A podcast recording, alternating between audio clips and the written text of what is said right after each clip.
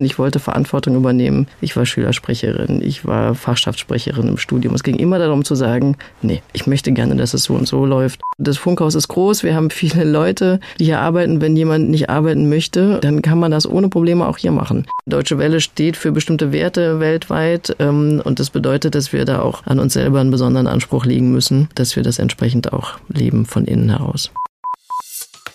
Turi 2 Jobs Podcast. Deine Karriere beginnt hier. Hallo und willkommen zum Turi 2 Jobs Podcast. Ich bin Björn Sislik und in der heutigen Ausgabe beschäftigen wir uns mit New Work, also neuen Formen des Arbeitens und der Arbeitsorganisation.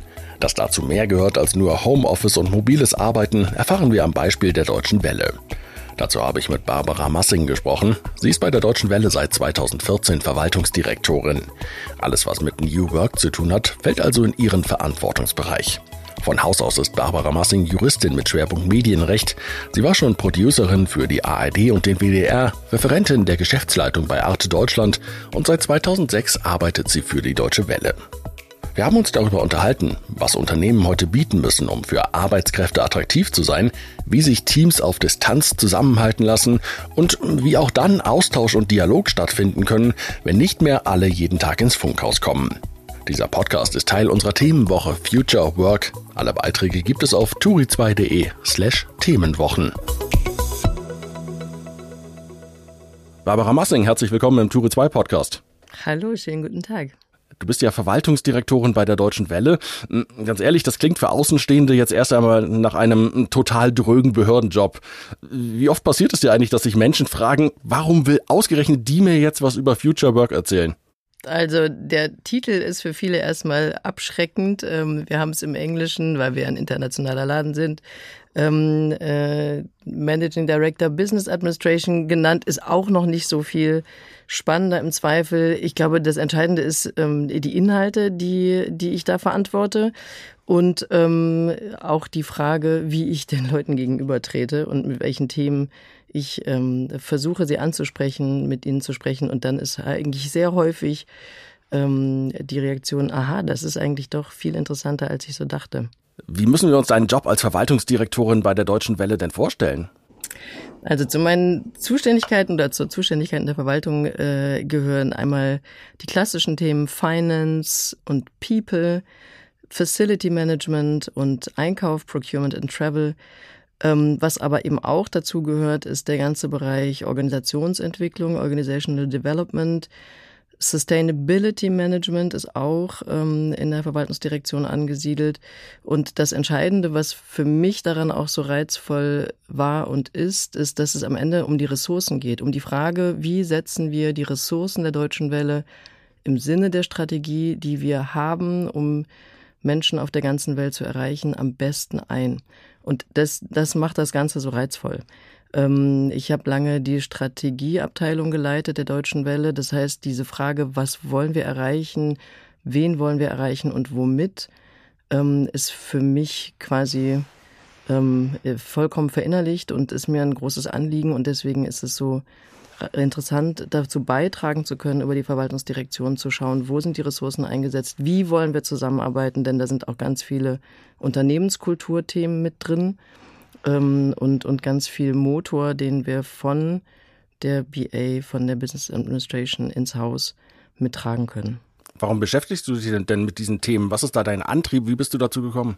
Ähm, weil das ähm, für mich immer schon total spannende Themen waren. Die Frage, wie möchte man miteinander arbeiten, wie möchte man miteinander sein. Und ähm, ich bin ja nicht immer Führungskraft gewesen sozusagen, aber es war immer ein großer Antrieb für mich, dass ich äh, ein großes Gerechtigkeitsempfinden hatte. Ich bin eine Frau, das heißt die Frage, wie gehen wir mit, wie wir, fördern wir Frauen, wie kriegen Frauen ihre Chancen, wie kriegen Menschen, die vielleicht ähm, nicht sofort den, den ähm, große Karrieren und, und Führungsrollen in die Wiege gelegt worden sind, wie können wir Menschen fördern, ähm, dass wir äh, dass sie in Verantwortung kommen. Ähm, das sind Themen, die mich immer schon umgetrieben haben. Und ähm, deswegen freue ich mich wahnsinnig, dass ich das hier mitgestalten darf. Mhm. Wir wollen ja über New Work und Future Work sprechen. Was versteht ihr denn bei der Deutschen Welle überhaupt unter Future Work? Wir haben es bei uns New Work genannt. Wir haben ähm, ein New Work Team eingerichtet und das Ganze erstmal gestartet mit ähm, einer eben Festlegung, was meinen wir mit New Work. Wir haben dafür uns drei Handlungsfelder identifiziert. Das ist zum einen die Frage, wie wollen wir miteinander arbeiten? Äh, das ist bei uns unter dem Stichwort Digital Leadership and Collaboration. Das ist wirklich die Frage des Mindsets, wie wollen wir miteinander äh, umgehen. Dann die Frage, ähm, wie soll unsere Arbeitsumgebung, unsere Arbeitsplätze gestaltet sein. Das ist der Handlungsfeld Digital Workplace. Und dann ganz wichtig, ähm, was wir auch jetzt über die Pandemie festgestellt haben, die Frage, Begegnungsorte zu schaffen. Also da werden wir sicherlich gleich nochmal drüber sprechen, aber mhm. ähm, äh, die Frage eben einmal das Mindset, Digital Leadership and Collaboration, wie arbeiten wir wo, Digital Workplace und Begegnungsorte. Mhm. Mal über die deutsche Welle hinausgeblickt, warum würdest du sagen, sollten sich Arbeitgeber mit neuen Formen des Arbeitens überhaupt beschäftigen? weil das zunehmend eine große Rolle spielt für ähm, Arbeitnehmende, für, für Menschen, ähm, die sich ja auch zunehmend die Unternehmen aussuchen können. Ähm, ich habe festgestellt, und das sind ganz viele Buzzwords, aber das ist auch unsere Überzeugung, dass erstmal die Frage, für welchen Laden arbeite ich eigentlich, total wichtig geworden ist. Die Frage ähm, äh, des Sinns, des Purpose, wie es neudeutsch ja auch gerne heißt. Ähm, da haben wir als Deutsche Welle natürlich erstmal einen Wahnsinnsvorteil aus meiner Sicht, denn ähm, wir haben das, den Claim ähm, freie Informationen für freie Entscheidungen. Das heißt, wir versuchen Menschen auf der ganzen Welt zu erreichen mit unabhängigen, glaubwürdigen Informationen. Da ist die Frage der Sinnstiftung ehrlich gesagt immer relativ leicht beantwortet. Ähm, dann legen Menschen wesentlich mehr Wert darauf, dass sie einen guten Ausgleich von ihrer, von ihrer Lebenssituation und ähm, ihrer Arbeit hinbekommen, dass sie alles gut miteinander verbinden können. Deswegen ist es ganz wichtig, darüber nachzudenken als Unternehmen, wie positionieren wir uns da. Und dann ähm, ist einfach auch ganz klar die, die Feststellung irgendwie demografischer Wandel, Fachkräftemangel. Das heißt, äh, ich glaube, mit Blick darauf, wie, ähm, wie, wie es uns gelingen kann, dass wir auch in Zukunft ähm, hervorragende und die besten Mitarbeiterinnen und Mitarbeiter ähm, gewinnen können für die Deutsche mhm. Welle, äh, müssen wir uns auch damit beschäftigen. Du bist ja von Haus aus Juristin mit Schwerpunkt Medienrecht, was dann mit Mitte 30 Referentin der Geschäftsleitung von Arte Deutschland und seit 2006 nun bist du in verschiedenen Führungspositionen bei der Deutschen Welle tätig. Würdest du sagen, du bist ein zielstrebiger Mensch? Also ehrlich gesagt, nicht so. Das liest sich so, aber tatsächlich, ähm, glaube ich, war es viel wichtiger, das, was ich eben schon mal gesagt habe, diese Frage, ich will gestalten. Also mhm. ich glaube, dass ich ähm, viel zuhöre und zugucke und dann ganz oft an den Punkt gekommen bin, wo ich dachte, äh, nee, das möchte ich eigentlich so nicht und eigentlich würde ich gerne, dass es anders läuft und dann ähm, äh, habe ich mich auch dadurch, dass, dass Leute immer wieder mich auch ermuntert haben, äh, mich getraut, immer wieder auch zu sagen, äh, ich würde es eigentlich eher so vorschlagen und, und so. Und ähm, dadurch liest sich das aus der Rücksicht so, als ob das irgendwie ein zielstrebiger Weg mhm. gewesen wäre. Aber ähm, es ist, glaube ich, mehr die Frage gewesen, ich wollte Verantwortung übernehmen ich war Schülersprecherin, ich war Fachschaftssprecherin im Studium. Es ging immer darum zu sagen, nee, ich möchte gerne, dass es so und so läuft. Mhm. Und dann habe ich mit anderen gemeinsam, auch das ist, glaube ich, eine Stärke, ähm, mit anderen zuzuhören, Ideen zu übernehmen und, und festzustellen, wie cool Sachen, die mich ansprechen und dann gerne mit anderen gemeinsam dazu beitragen zu wollen, dass die, dass die laufen, dass die leuchten. Also ist in deinem Leben nicht alles so geradlinig vorhergeplant? Wie soll, wie könnte das sein, ehrlich gesagt? Also ich meine, ja. Sind denn geradlinige Karrieren, wie es sie früher gab, dass man eine Ausbildung gemacht hat, dann, was nicht, 40 Jahre im gleichen Betrieb bleibt und äh, mehr und mehr aufsteigt, heute überhaupt noch möglich? Ähm, ich glaube, die sind möglich und ehrlich gesagt haben wir bei der Deutschen Welle auch ähm, erstaunlich viele Kolleginnen und Kollegen, die genau diesen Weg so gegangen sind. Ähm, die sind aber dann auch möglich, wenn ich bei einem Unternehmen bin, was sich wandelt, was sich weiterentwickelt, ähm, was mir auch immer wieder neue interessante Perspektiven eröffnet. Ähm, und natürlich auch Sicherheit eröffnet. Ich glaube, das bleibt auch ein wichtiges äh, Thema, auch für junge Menschen. Das ist jedenfalls unsere Erfahrung. Und, ähm, und dann ist das durchaus möglich. Aber ich meine, dadurch, dass dass es die Leute erstens an vielen Stellen sehr gut ausgebildet sind, auch viel Wert gelegt wird an, an sowohl bei uns als auch in anderen Unternehmen als auch bei den Menschen selber auf Weiterqualifikation, auf Weiterbildung ähm, guckten auch viele viel stärker über den Tellerrand. Und wenn dann noch diese Frage Fachkräftemangel und demografischer Wandel dazukommt, dann ist einfach viel häufiger auch Wechsel. Mhm. Was war denn dein Berufswunsch als Kind? Weißt du, weißt du das noch? Ja, Meeresbiologin und Dokumentarfilmerin dafür. Das fand ich großartig. Warum ist es dazu dann nicht gekommen? Gute Frage. Also ähm, zum einen bin ich dann ja irgendwann schon in Richtung Medien gegangen und äh, habe auch als Producerin gearbeitet für Dokus tatsächlich über eine längere Zeit. Das war eigentlich so mein Einstieg in die Medienwelt, ähm, bevor ich dann auch in meinem juristischen Referendariat mich nochmal auf Medien konzentriert habe. Das war quasi der Hintergrund dafür, dass ich überhaupt das Referendariat gemacht habe, weil ich gerne ähm, dann auch nochmal von einer anderen Perspektive Medien von innen kennenlernen wollte.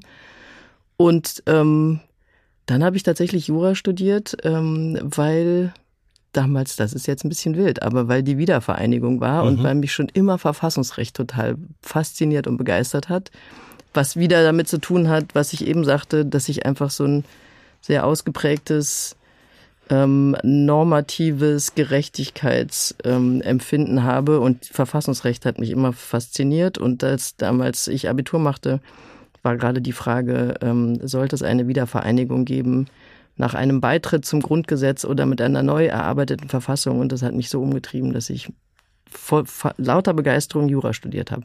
Und damit ging der Weg in eine andere Richtung als Meeresbiologin. Ist das immer noch ein, ein, ein Thema, das du verfolgst, das Verfassungsrecht? Auf jeden Fall. Ähm, das ist auch äh, mit für mich ein, ein Grund, warum ich so gerne ähm, bei der Deutschen Welle arbeite, aber auch insgesamt die öffentlich-rechtlichen Medien so wichtig finde, ähm, unabhängige Medien insgesamt, weil ich ähm, ja eine, sehr überzeugte und dankbare Demokratin bin und ähm, unser Grundgesetz äh, extrem wichtig finde, ähm, die Frauen und und ähm, Minderheiten, denn Frauen sind keine Minderheiten, sie werden immer in einem Atemzug genannt, aber nein, die Frauen und Minderheiten gleiche Rechte geben, mhm. ähm, äh, Gleichstellung im Sinne auch von Förderung garantieren, Menschenrechte, das ist, finde ich, wirklich die Basis für alles.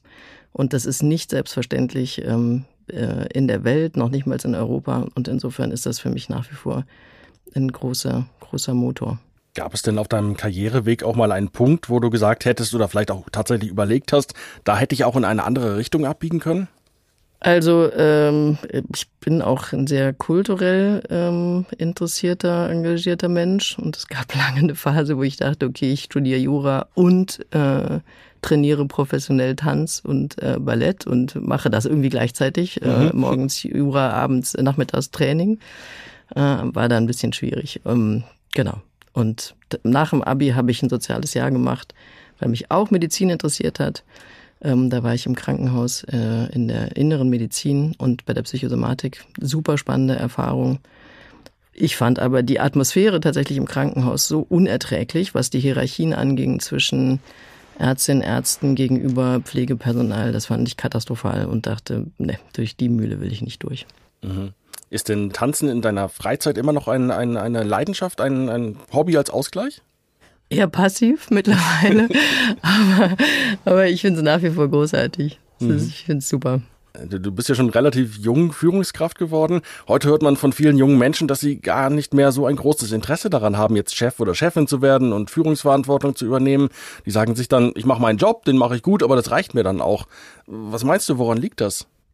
Also ich glaube, das liegt auch damit zusammen, was ich eben gesagt hatte, dass ähm, die Frage der Work-Life-Balance bei manchen ähm, nicht vereinbar scheint mit einer Führungsverantwortung, wobei ich das für einen Trugschuss halte. Also ich glaube, dass einfach das Führungsbild, was es früher gab, ähm, dass Leute bis abends spät, äh, vor allen Dingen Männer, aber insgesamt Führungskräfte bis abends spät im Büro präsent sein mussten und alles andere als nicht hinreichender Einsatz gewertet wurde, ähm, dass das einfach überhaupt nicht mehr das Zielbild ist. Und äh, insofern glaube ich, ist es total wichtig für Unternehmen auch dafür zu werben, dass es mittlerweile ein anderes Führungsbild gibt. Und ähm, und dass, wenn Menschen was gestalten wollen, wenn junge Menschen was gestalten wollen, Führung doch vielleicht nochmal eine sehr interessante Variante ist. Also ich habe den Eindruck, bei uns gelingt es durchaus, dass wir Führungskräfte gewinnen, aber das begegnet uns auch, dass Leute sagen, nö, ich bin eigentlich in meiner Fachkarriere total zufrieden und das reicht mir und ich möchte gar nicht die Führungsverantwortung übernehmen. Ähm, ich glaube, es ist dann eben wirklich die Frage, wie arbeite ich mit den Menschen, wie, ähm, wie können wir auch über Teams hinaus arbeiten, dass dann irgendwann doch der Reiz entsteht, Führungsverantwortung zu übernehmen.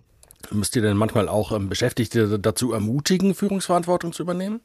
Ähm, ja, machen wir manchmal. Äh, aber ähm, es ist jetzt eigentlich nicht so gewesen, dass wir Führungspositionen nicht besetzen könnten. Also es ist dann eher so, dass wir manchmal Leute ermutigen, weil wir ähm, vielleicht sagen, dass wir das Potenzial in ihnen sehen, was sie vielleicht erst gar nicht so sich getraut hätten oder so. Aber ähm, ja, aber es ist jetzt eigentlich nicht so, dass wir Probleme hätten, die Führungspositionen zu besetzen. Wenn ich in deinem Team nachfragen würde, ähm, wie bist du so als Chefin? Ähm, also ich glaube, das, am besten fragt man erstmal das Team. Das ist ja jetzt eine sehr äh, einseitige, subjektive Antwort dann von mir. Ähm, ich würde grundsätzlich sagen, dass ich ähm, dass ich viele Dinge bespreche mit meinem Team, ähm, dass äh, ich auch ein hohes Maß an Eigenverantwortung gebe. Also das ähm, ist für mich auch ein wichtiges Führungselement, ähm, dass man Rahmen bespricht, dass man Ziele bespricht, aber dann freue ich mich total, wenn die Kolleginnen und Kollegen das einfach machen. Ähm, und ähm, ja, dass ich auch mich immer aufrichtig darum bemühe, dass wir, wenn irgendwo Sachen haken, wir die besprechen und schauen, okay, was, was können wir anders machen? Also das ist mir auch total wichtig, diese Frage konstruktive Feedback-Kultur. Wenn wir feststellen, irgendwas funktioniert nicht, ähm, äh, dass wir dann auch zeitnah darüber sprechen, okay, wie können wir es anders machen? Und das eben auch dann gemeinsam verabreden und dann ausprobieren. Und inwiefern hilft dir bei deiner jetzigen Arbeit als Führungskraft deine frühere Arbeit als Juristin und Anwältin? Ähm, also ich glaube, mir hilft, ähm, dass mir einfach juristische Texte nicht fremd sind. Ich muss auch sagen, ich war ganz, ganz kurz nur Anwältin, weil mir mhm. relativ schnell klar war, dass das nicht mein Job ist. Also weil weil Anwaltstätigkeiten am Ende dann doch ähm, eine einseitige Interessensvertretung sind und das entspricht mir nicht, sondern ähm, ähm, mir geht es eben darum, wie gesagt, zu gestalten, Ausgleich zu finden und zu gucken, okay, wie machen wir das? Ähm, und äh, insofern ist jetzt, glaube ich, mehr, dass mir das leicht fällt, ähm, dass ich mit juristischen Texten, Tarifvertragstexten und so, das gar nicht leicht mit umgehen. Das ist nicht das Problem. Also eher so das Schwarzbrot quasi. Ja, was aber eine wichtige Basis ist. Also äh, das spielt ja immer eine wichtige Rolle. Mhm. Genau. Ich glaube, was mir eigentlich mehr hilft, das ist irgendwie nochmal so ein bisschen ähm, äh, ein anderer Aspekt, das merke ich immer bei uns in der, in der Arbeit, ich habe als freie Mitarbeiterin angefangen in der Deutschen Welle.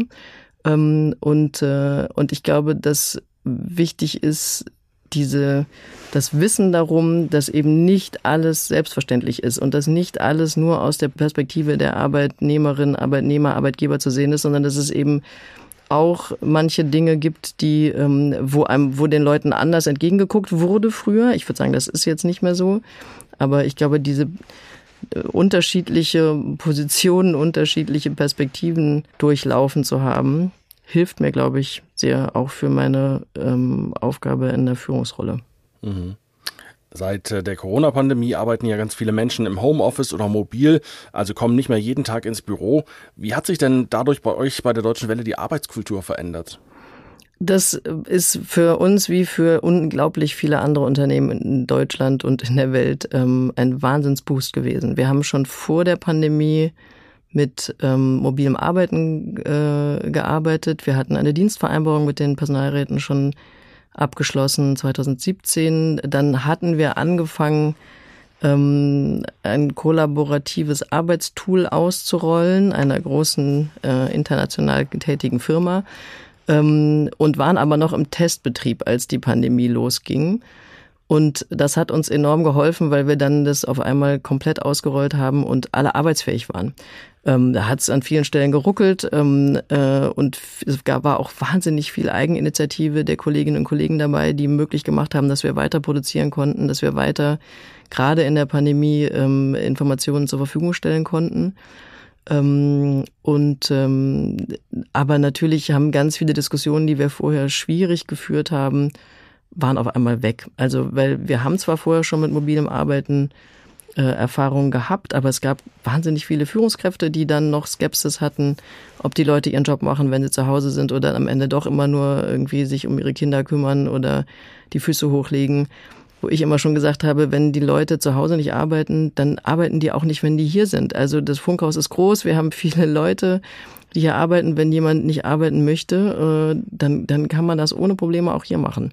Dann, das Problem ist ein anderes. Das Problem ist ein Vertrauen zueinander, ähm, ob die Ziele klar sind ähm, und ob, ob die Führungskräfte, wenn es geht, auch ähm, die Haltung haben, mir ist am Ende wurscht, wann das gemacht wird. Entscheidend ist das Ergebnis. Und ähm, äh, genau, und da sind einfach viele Diskussionen, die wir vorher geführt haben, die wir seitdem nicht mehr führen.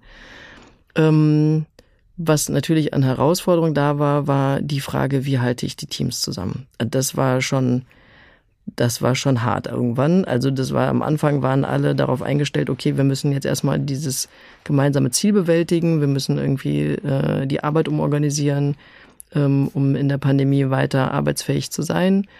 Ähm, und dann irgendwann nach ein paar Wochen, ein paar Monaten ähm, haben eigentlich alle festgestellt, die Leute waren müde. Wir hatten viele, die zu Hause auch noch schulpflichtige Kinder hatten äh, im Homeschooling. Das war der völlige Albtraum. Ähm, äh, ja, und irgendwann sind, hatten wir alle den Eindruck, da die Teams diffundieren auseinander, einzelne Leute kippen weg.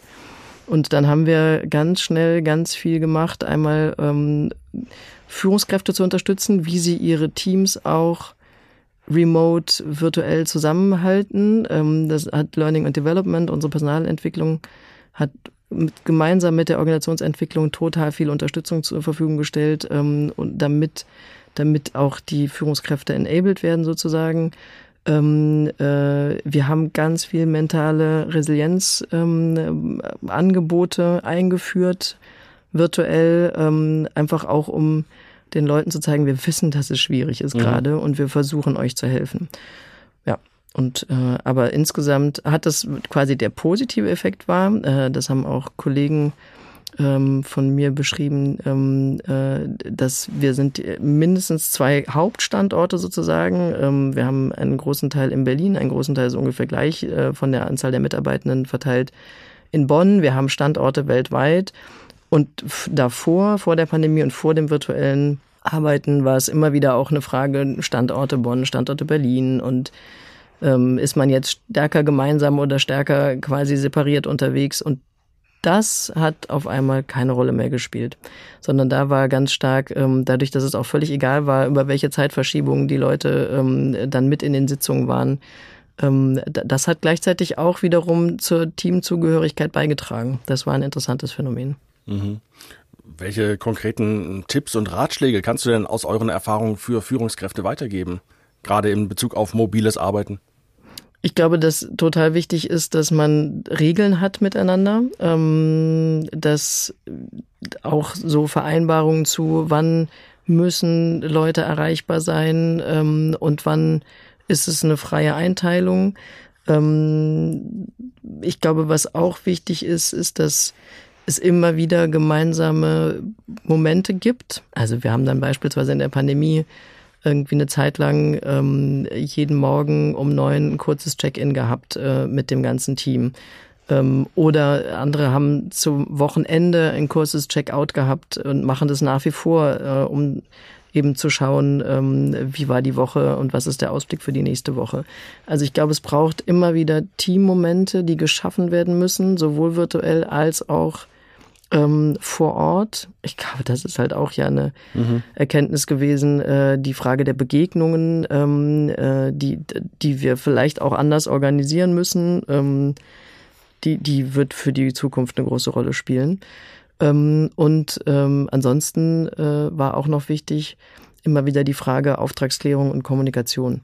Ähm, äh, dass, dass Führungskräfte viel mit den Leuten sprechen, dranbleiben und mitkriegen, ähm, äh, fühlen die sich gut, läuft das in die richtige Richtung oder haben wir nochmal Klärungsbedarf und Rücksprachebedarf? Welche konkreten Regeln gibt es denn bei euch für mobiles Arbeiten? Wir haben ähm, in der Pandemie äh, 15 Leitlinien erarbeitet ähm, zum Digital Workplace. Wir sind auch gerade dabei, ähm, mit den Personalräten äh, gemeinsam nochmal zwei Dienstvereinbarungen äh, zu vereinbaren. Ähm, eine ist ganz neu, die bezieht sich nur auf die Frage Arbeitsplatz, Arbeitsplatzgestaltung, auch in der mobilen Welt. Ähm, und die andere ist eben äh, das mobile Arbeiten insgesamt. Die, die Grundregel ist, dass wir gesagt haben, bis zu 60 Prozent können die Leute von außerhalb der, der Funkhäuser und der Standorte arbeiten. 40 ähm, Prozent ist die Sollregel, dass man vor Ort ist, denn ähm, wie gesagt, ich glaube, das Begegnen und, und sich sehen als Team, gemeinsam arbeiten, kreativ arbeiten, ist nach wie vor total wichtig. Ähm, dann, das ist also diese, diese 60-40-Regel, ähm, dann auch die Frage der Erreichbarkeit, äh, dass es sichtbar gemacht wird in Teams. Ähm, wir haben in diesen 15 Leitlinien auch ähm, äh, Regelungen darüber, welche Ausstattung bekommen die Mitarbeiterinnen und Mitarbeiter ähm, ja fürs mobile Arbeiten und äh, und so. Mhm. Dann auch irgendwie, das sind dann so banale Sachen wie Plätze buchen.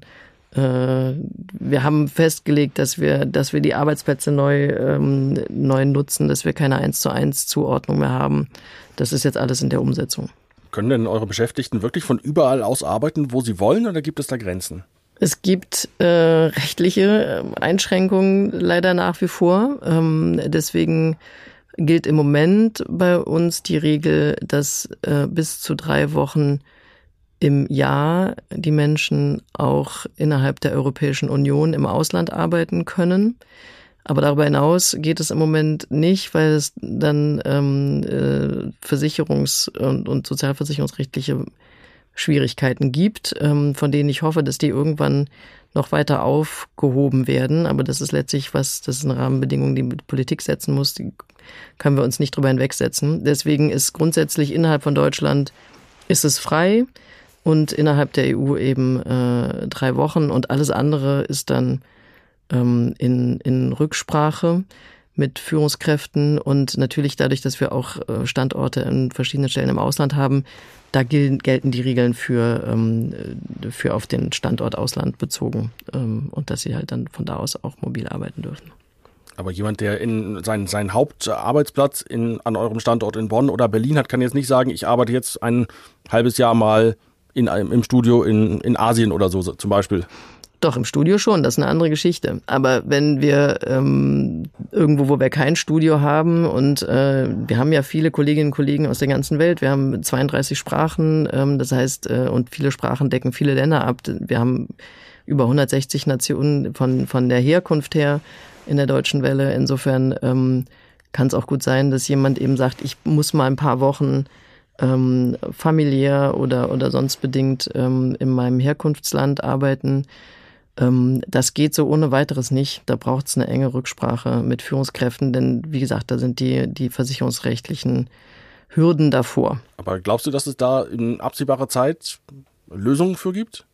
Ich hoffe, ehrlich gesagt, weil ich glaube, dass es total wichtig ist und dass für die Frage ähm, der Mitarbeitendenzufriedenheit und, und ähm, wie fühle ich mich auch dem Unternehmen verbunden, schon auch eine große Rolle spielt. Ob ich da ähm, das Vertrauen genieße, dass das Ergebnis meiner Arbeit zählt und ähm, ich ansonsten möglichst flexibel bin, äh, wie ich die Arbeit leisten kann.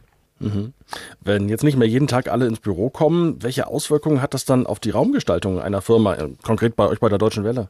Bei uns bedeutet das eben, dass wir die, ähm, die Büroflächen neu gestalten werden. Also ich muss immer so ein bisschen unterscheiden. Wir haben ja ein Medienunternehmen, äh, das heißt, unsere Haupttätigkeit ist ähm, Produzieren von Inhalten. Das ist einmal natürlich Radio, Audio, äh, Video, ähm, Fernsehsendungen. Da passiert noch vieles vor Ort. Ähm, da gibt's auch nichts, was wir groß anders gestalten können. Aber wir haben auch viele äh, Angebote, die ähm, rein digital sind, online sind, Social-Media-Angebote sind, ähm, wo vielleicht auch nicht mit so großem Besteck selbst im audiovisuellen Bereich gearbeitet werden muss. Da geht auch vieles dezentral. Ähm, und ähm, äh, das heißt, wir können und müssen Flächen neu nutzen. Wir haben ähm, ein Zielbild entworfen, Funkhäuser 2025, wo wir ähm, eben so eine Art Kiezmodelle entwickelt haben, dass wir gesagt haben, es ist nicht mehr die eins zu eins Zuordnung von Arbeitsplätzen. Wir brauchen nicht mehr so viele Arbeitsplätze pro Abteilung, pro Bereich wie vorher, sondern wir reduzieren die Menge, setzen die Leute aber ähm, zusammen nach, nach Abteilungen in, in Kieze und Fedel ähm, und haben dazwischen auch Flächen, die frei gebucht werden können, sodass die Leute irgendwie schon noch so eine Art Heimathafen haben, wenn sie in die Funkhäuser reinkommen, wo sie dann auch mit, mit ihren Abteilungen zusammen sein können. Aber es gibt eben auch ganz viele Bereiche, wo sie, wo sie übergreifend sitzen, ähm, auch in einem Raum und was wiederum der Vernetzung untereinander enorm hilft. Also ähm, das ganze Thema Wissensmanagement, ähm, äh, Nutzen des vielen Wissens und der vielen Kenntnisse, die in der deutschen Welle sind, ist für uns ein Riesenthema.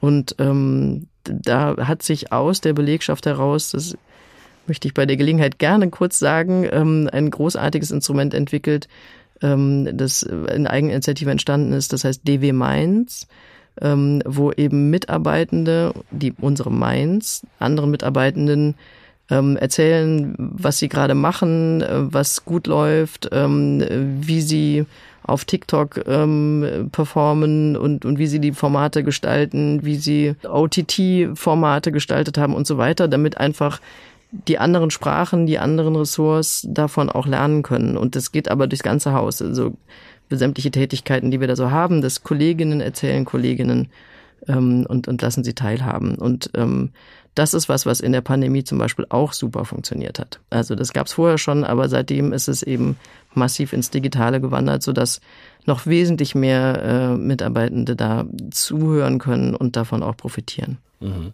Werden solche institutionalisierten Dialog- und Austauschformate denn, denn umso wichtiger, wenn eben nicht mehr jeden Tag alle persönlich zusammenkommen? Auf jeden Fall, weil einfach viele zufällige Begegnungen, das hört man ja auch immer wieder, äh, die in der Kantine oder auf den Fluren sonst äh, erfolgt sind, entfallen durch, ähm, durch das dezentrale mobile Arbeiten. Und dadurch müssen wir über die Netzwerke, die sich in der Deutschen Welle gebildet haben, über solche Wissensaustausch und Netzwerkformate ähm, dafür sorgen, dass, dass manches von dem Informationsverlust äh, aufge, aufgelöst wird sozusagen ähm, und, und die Leute sich auch gegenseitig inspirieren können. Das ist wirklich großartig. Ein anderes dieser Dialog- und Austauschformate sind die sogenannten Fuck-Up-Sessions, die es bei euch gibt, also öffentlich gelebte Fehlerkultur. Wie muss ich mir das vorstellen? Wir haben es äh, Failing Forward genannt. Äh, wir nennen es auch manchmal gerne Fucked Up Sessions, aber äh, der Korrektheit halber nennen wir es Failing Forward.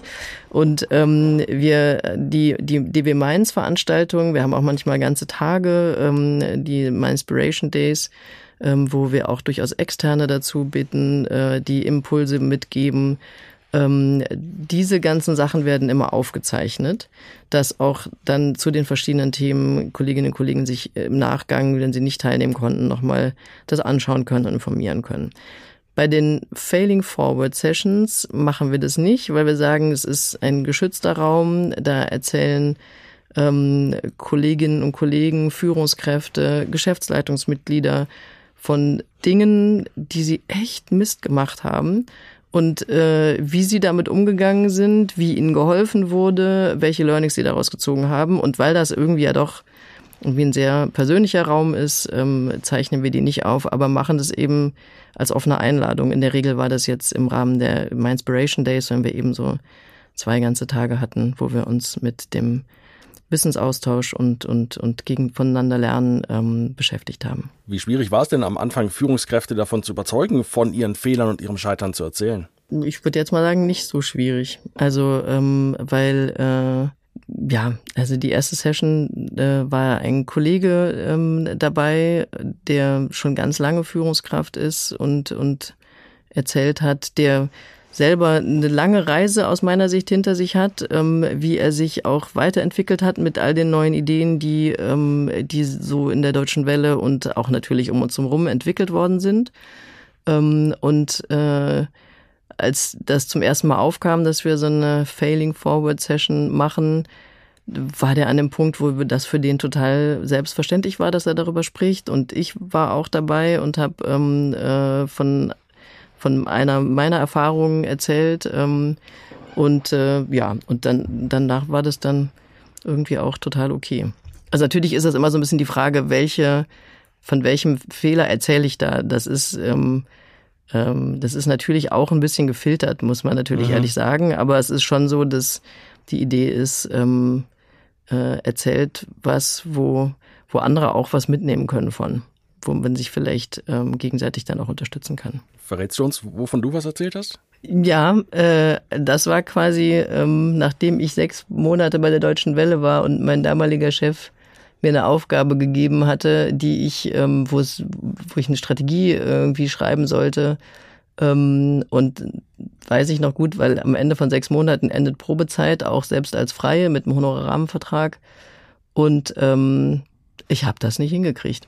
Also das war echt grauselig. Es war irgendwie kurz vor Weihnachtsurlaub. Ich hatte zum 1.7. angefangen und ich habe es nicht hingekriegt. Und ähm, hatte unfassbar viel Material und hatte es irgendwie alles so verteilt, aber ich habe das, den Text nicht auf die Straße bekommen. Und das war für mich furchtbar, weil es eben noch Ende der Probezeit war. Und ähm, habe dann mitten in der Nacht meinem Chef eine Nachricht geschrieben, äh, ich schaff's nicht. Und ähm, und der hat dann aber total großartig reagiert, weil er mich bis dahin irgendwie schon mitgekriegt hatte und weil er irgendwie super unterstützend war und hat dann gesagt, pass auf, du gehst jetzt in deinen Urlaub. Ähm, ich hatte eine enge Kollegin, die mit mir ähm, gemeinsam an dem Thema gearbeitet hatte. Ähm, die hat er gebeten, dass die übernimmt und einspringt und die war und ist sowieso total großartig und hat das auch gemacht und damit konnte ich loslassen und hat, war trotzdem davon getragen, dass mein Chef mich nicht quasi verteufelt hat und gesagt hat, äh, das war's jetzt, sondern wir haben dann, als ich dann zurück war aus dem Urlaub, darüber gesprochen, okay, wo war das Problem mhm. und haben daran gearbeitet und dann ist mir das in der Form nicht mehr passiert. Hat auch euer Intendant Peter Limburg schon mal einen Fehler geteilt?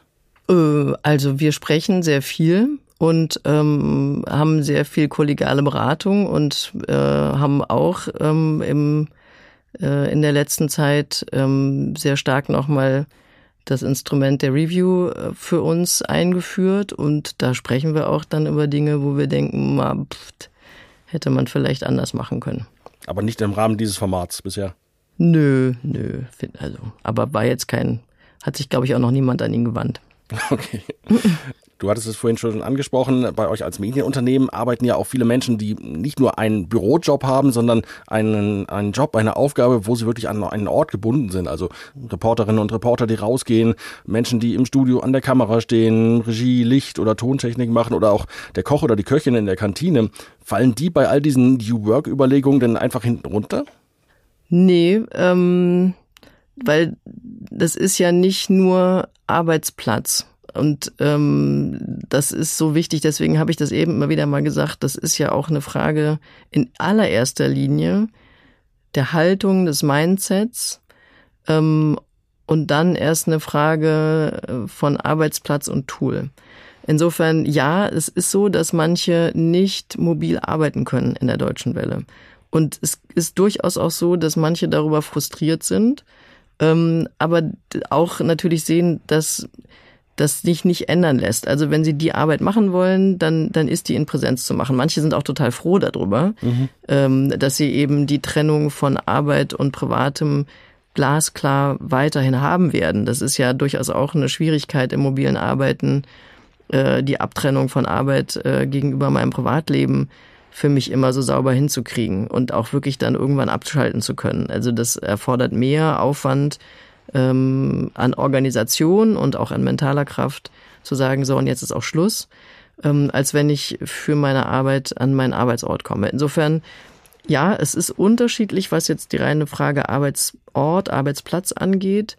Ähm, aber wir gehen damit offen um und, ähm, und ich glaube, das ist dann auch okay. Ähm, und die anderen Elemente, die ich für mindestens genauso wichtig halte, eben die Frage, wie arbeiten wir miteinander, ähm, wie äh, schauen wir, dass, ob die Sachen funktionieren, ob sie passen, ob es Veränderungsbedarf gibt, ob es Feedback ähm, äh, sich gegenseitig gibt.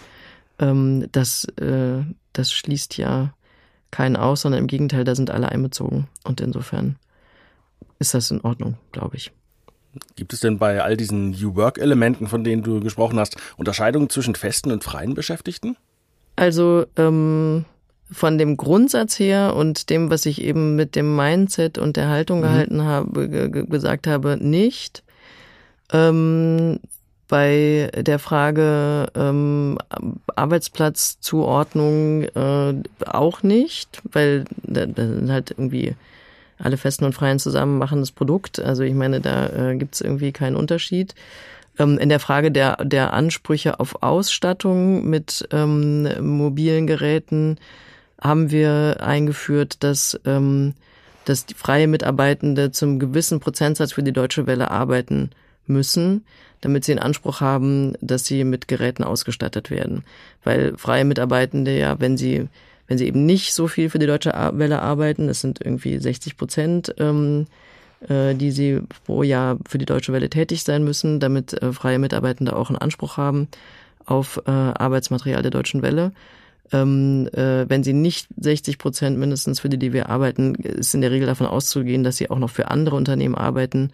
Und dann ähm, sind wir halt am Ende ein steuerfinanziertes Unternehmen und dann können wir es auch nicht rechtfertigen, dass wir mit DW-Mitteln ähm, die Leute ausstatten, sondern dann sind sie eben mit verschiedenen Auftraggebern unterwegs und müssen das im Zweifel selber ähm, für die verschiedenen mhm. Auftraggeber sich ausstatten. Mhm. In, in vielen Branchen gibt es ja Fachkräftemangel, auch schon, schon seit langem. Es gibt mehr offene Stellen als Arbeitsplätze. Wie bekommt ihr das bei der Deutschen Welle zu spüren? Wir ähm, haben manche Bereiche, wo wir, wo wir nicht von Fachkräftemangel betroffen sind. Äh, das ist, die sind vor allen Dingen die journalistischen Bereiche. Ähm, zu unserer großen Freude auch die Volontären, Volontäre bekommen wir jedes Jahr wahnsinnig viele Bewerbungen ähm, äh, für die zwölf Plätze, die wir haben. Das heißt, ähm, dass da ist die Deutsche Welle nach wie vor sehr attraktiv als als Arbeitgeberin.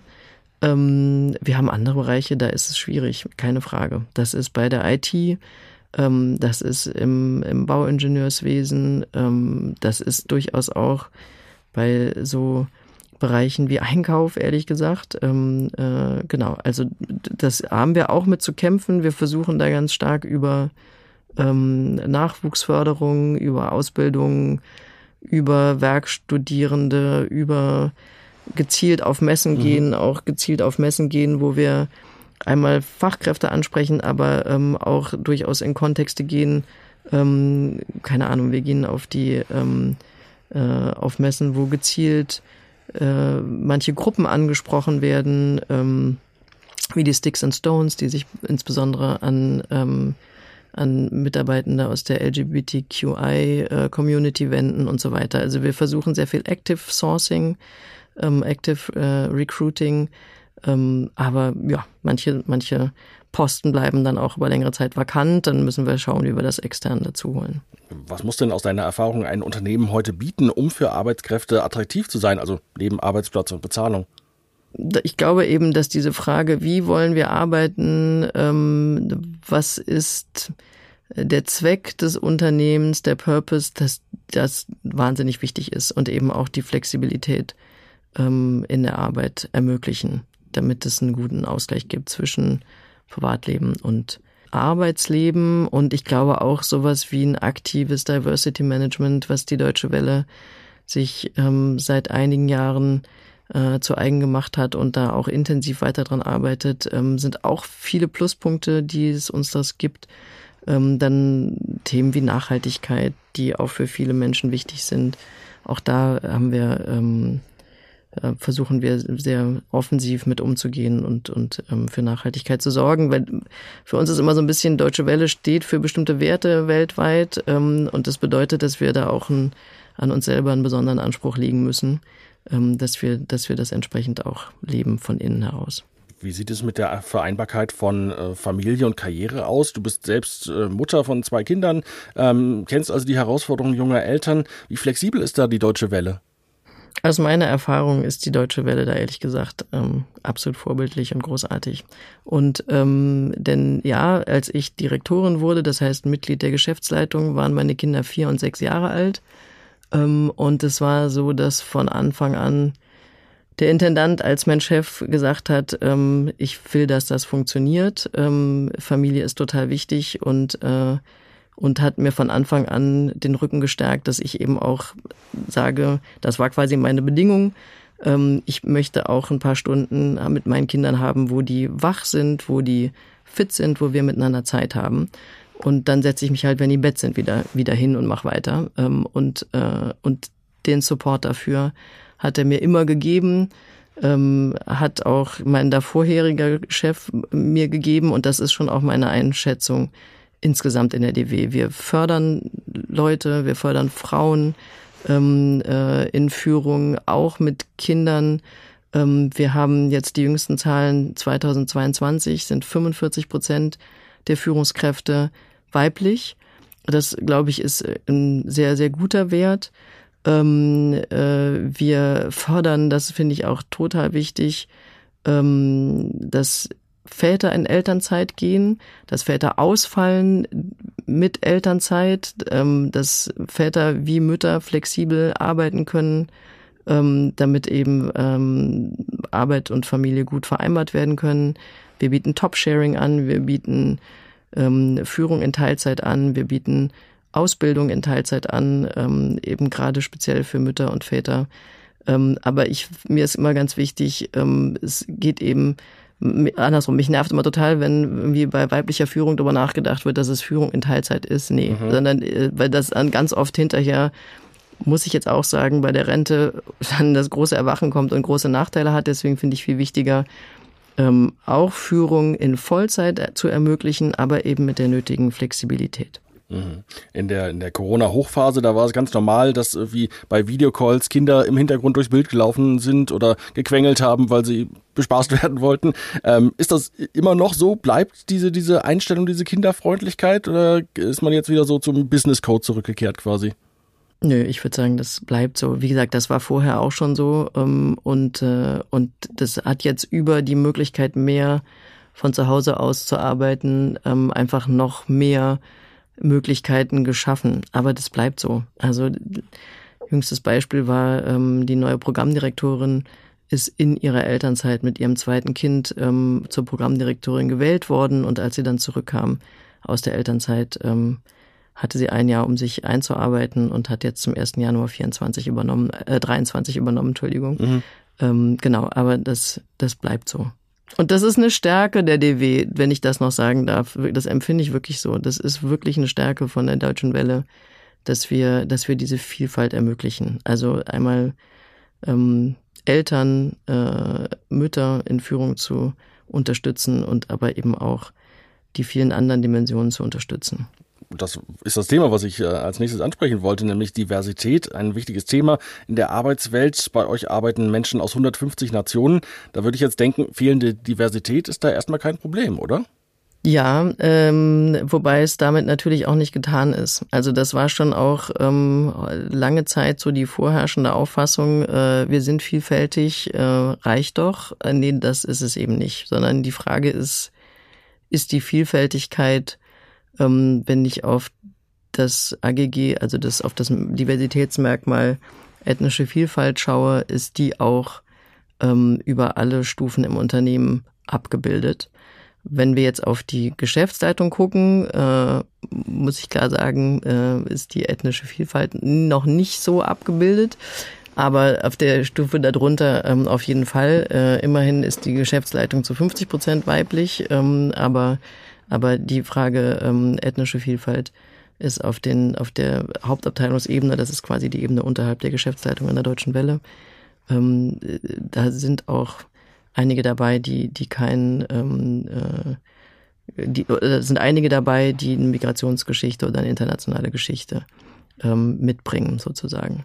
Und aber das bleibt aktive Arbeit. Also ähm, wir haben Diversity Management eingerichtet in der Intendanz und zur Chefsache damit gemacht ähm, und haben äh, für uns formuliert, dass ähm, wir so auch da drei Säulen haben, äh, People, Processes, Products und dass wir schauen wollen eben, dass wir in dem Unternehmen äh, bei der auf der Ebene der Belegschaft ähm, vielfältig sind in allen Ebenen, dass ähm, unsere Prozesse so gestaltet sind, dass sie inklusiv sind und Vielfalt fördernd sind ähm, und äh, und dass auch unsere Produkte so sind. Also wenn ich auf die Produkte schaue, Beispielsweise haben wir so eine ähm, Initiative der BBC mit übernommen, 50-50, äh, wo wir schauen, dass wir 50 Prozent Expertinnen und Experten auf dem Sender zeigen, ähm, Moderatorinnen,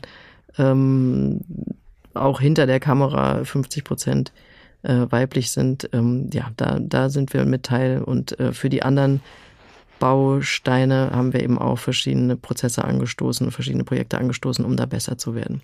Mhm. Wenn jetzt so viele Menschen aus aller Welt und aus unterschiedlichen Kulturen zusammenarbeiten, dann gibt es da manchmal auch Konflikte. Einige davon haben es auch in die Medien geschafft, die bei euch stattgefunden haben, haben dann für Schlagzeilen in der Süddeutschen Zeitung oder in der Welt gesorgt. Was habt ihr daraus gelernt? Wir haben bei uns mit den Personalrätinnen und Räten zusammen gemeinsam ein, ähm, ein Konfliktmanagement aufgebaut. Ähm, wir haben das ist ein, ein paritätisch besetztes Konfliktmanagement, wo wenn, wenn Konflikte auftreten, ähm, bestimmte Prozesse gibt, ähm, wo Leute dann eben diese Konfliktteams anrufen können und ähm, Konfliktmanagerinnen und ähm, die aus Arbeitgeberseite, Arbeitnehmerseite bestehen, ähm, auch freien Vertretung ist, ist mit eingebunden ähm, dann eben sich die, die Fälle anschauen und versuchen, gemeinsam Lösungen zu finden mit den Konfliktparteien.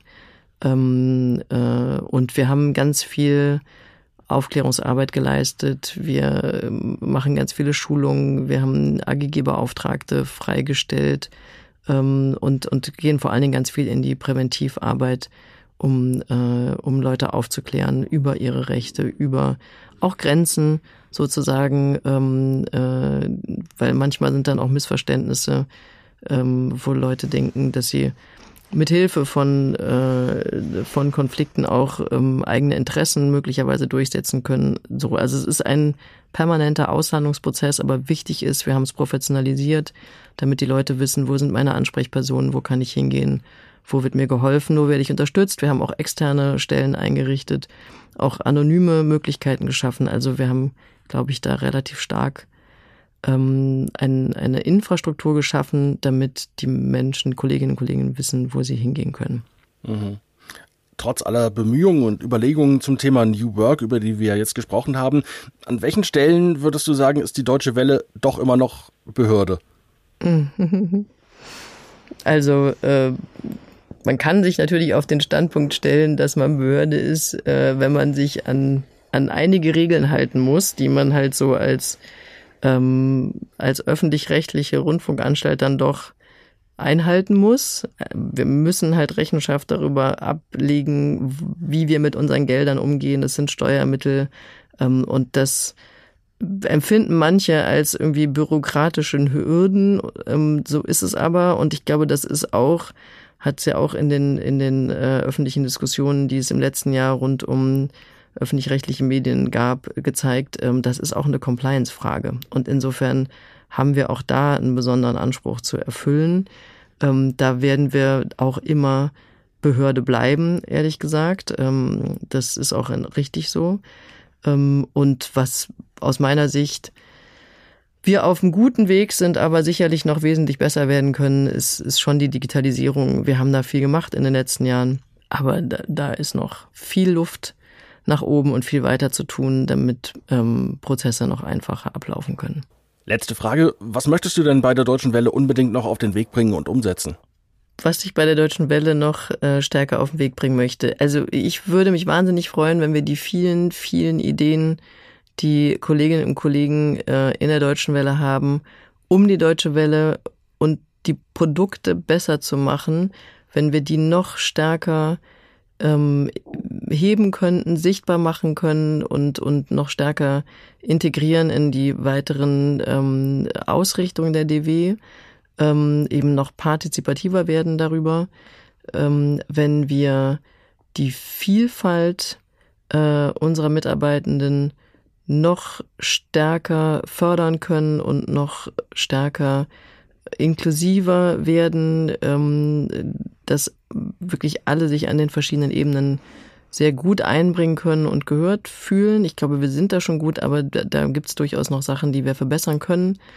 Ähm, und was mich auch freuen würde, ich glaube, wir sind in unseren Zielmärkten schon ganz gut aufgestellt. In manchen sind wir extrem gut, in anderen ähm, können wir durch Digitalisierung und, und noch passgenauere Angebote noch besser werden. Aber was mich wirklich auch freuen würde, ist, wenn das in Deutschland noch stärker gesehen würde. Denn letztlich ähm, sind wir finanziert von deutschen Steuerzahlerinnen und Steuerzahlern.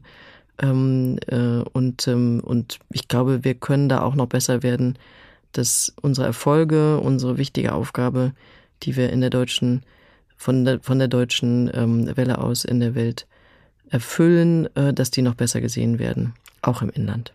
Barbara Massing war das Verwaltungsdirektorin der Deutschen Welle über New Work und neues Arbeiten bei der Deutschen Welle. Danke für das spannende Gespräch. Vielen, vielen Dank.